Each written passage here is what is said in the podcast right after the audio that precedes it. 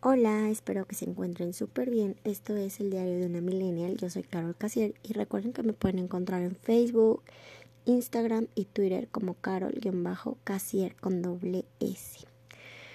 ¿Qué les cuento? No había podido grabar porque había estado súper enferma de gripa, tos, un poco de mis alergias y así. Y estaba súper, súper ronca que no tenía voz, ¿no? Además de que este cambio en mi rutina, porque cambié de trabajo, me ha ido como agotando. Y es que les quiero platicar. Eh, el ambiente en el que trabajo pues es un poco mm, estresante. Entonces, no sé, pero yo considero que cuando eh, estás en un ambiente así muy estresante, te agota mentalmente y también físicamente. Bueno, a mí me pasa que cuando me estreso demasiado, de verdad, así como que, no sé, no, no puedo ni pensar claramente y me siento como cansada, así, todo el tiempo casi, ¿no? Y pues ustedes se preguntarán, ¿pero por qué? ¿Por qué dice que es tan estresante? Bueno, es muy estresante porque me ha tocado convivir con personas narcisistas y como ya habrán escuchado, bueno, algunos de ustedes ya habrán escuchado en episodios anteriores que hablé sobre el tema del narcisismo, pues sí, afortunadamente desde hace como varios años me estuve como investigando, leyendo y documentando acerca del tema. Y ahorita ya me parece fácil identificarlos y así y pues nada, he estado con, con personas narcisistas y personas que, que hacen que el ambiente laboral se tense, se, se no sé, o sea, que, que no sea lo mejor ir a trabajar. Bueno, no es que no sea lo mejor, que no sea como tan grato y que no disfrutes tu estancia en el trabajo. ¿Por qué? Porque desafortunadamente estas personas, las personas que sufren este trastorno, eh, trastorno de la personalidad narcisista, pues como que no, no dimensionan, ¿no? Eh, y sabemos, bueno, para los que no sepan, hay distintos tipos de narcisistas ejemplo, el, el extrovertido, o bueno, no recuerdo cómo le llaman a este tipo de narcisista, pero es el carismático, el que le cae súper bien a todos, y también está el encubierto, que es todo lo contrario y es un poco más introvertido. Y así hay varias variantes, pero básicamente se puede eh, no resumir en estas dos, pero como que de estos dos pues van desprendiéndose otras variantes.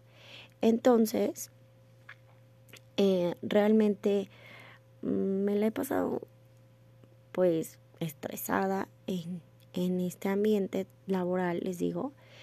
Y mm, lo que me ha ayudado a mí, porque sé que, que no soy la única que pasa por esta situación, en que compañeros, jefes, eh, alguna persona en el trabajo te acose laboralmente. Eh, sé que no soy la única y también sé que es algo que está mal. Sé que no es algo que, que uno deba em, pues normalizar. O por lo menos yo no lo voy a normalizar.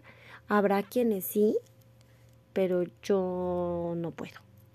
Entonces, esta parte consciente, pues mía, me, ha hecho como que me excluyan en, en algunas ocasiones, que, que me tomen como la anarquista casi casi, porque pues no mm, trato como de no involucrarme justamente porque, como les decía, he leído acerca de este trastorno y he leído, pues sí, como me ha tocado convivir con algunos, he leído cómo irlos sobrellevando si los tienes que tratar forzosamente, como en este caso. Y lo que más funciona, según los expertos, es el método de la piedra gris. ¿De qué va? Pues básicamente de que seas una piedra, ¿no? o sea, de que no reacciones, de que no... Este tipo de, de, personas eh, buscan atención, positiva o negativa, pero atención. Entonces, si tú reaccionas, porque a veces te pueden lanzar así cualquier indirecta, directa, que es lo que pasa en, en donde yo me desarrollo laboralmente, o sea, de que hay estoy que según dando un comunicado para, no sé, 10 personas, pero cada que voy a decir me caes mal, ejemplo, me caes mal, voltean y me miran a mí, me caes mal, así, ¿no? De, de primaria. Pero bueno, este, entonces, ¿qué pasa? Que si tú te enganchas en la conversación, si tú, si tú reaccionas, o sea, respondes así, justo como e, en el ejemplo, ¿no? De me caes mal. Y si tú le haces este alguna cara así de, pero ¿por qué? O, o algo, o le respondes, ya, ya se hizo una bola de nieve y ya le diste gusto, porque justo es lo que busca, ¿no? La persona busca atención, les digo, atención. Entonces, lo que a mí me ha funcionado es, sí, no, ok, está bien, o sea, lo menos que, que puedo hablar con este tipo de personas es la mejor eh, solución. Trato de no involucrarme porque al final mm, solo me genera estrés el, el tratar con, con estas personas. Sin embargo, pues no puedo no tratar con ellas, ¿no?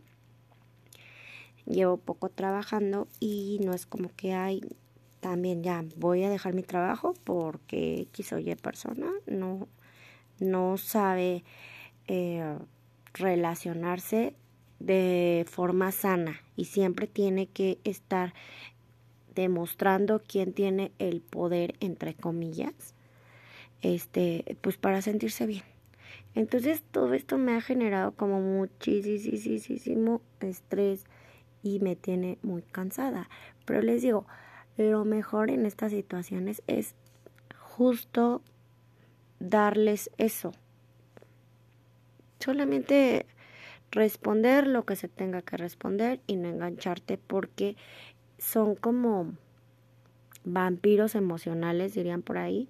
Y sí, o sea, si tú te enojas, si tú eh, les respondes demostrando una emoción, ya, ya les diste gusto y ya a veces eh, eso genera que, que todo crezca, que todo, que descarguen como todo su, pues no sé si su estrés, pero sí su frustración en ti.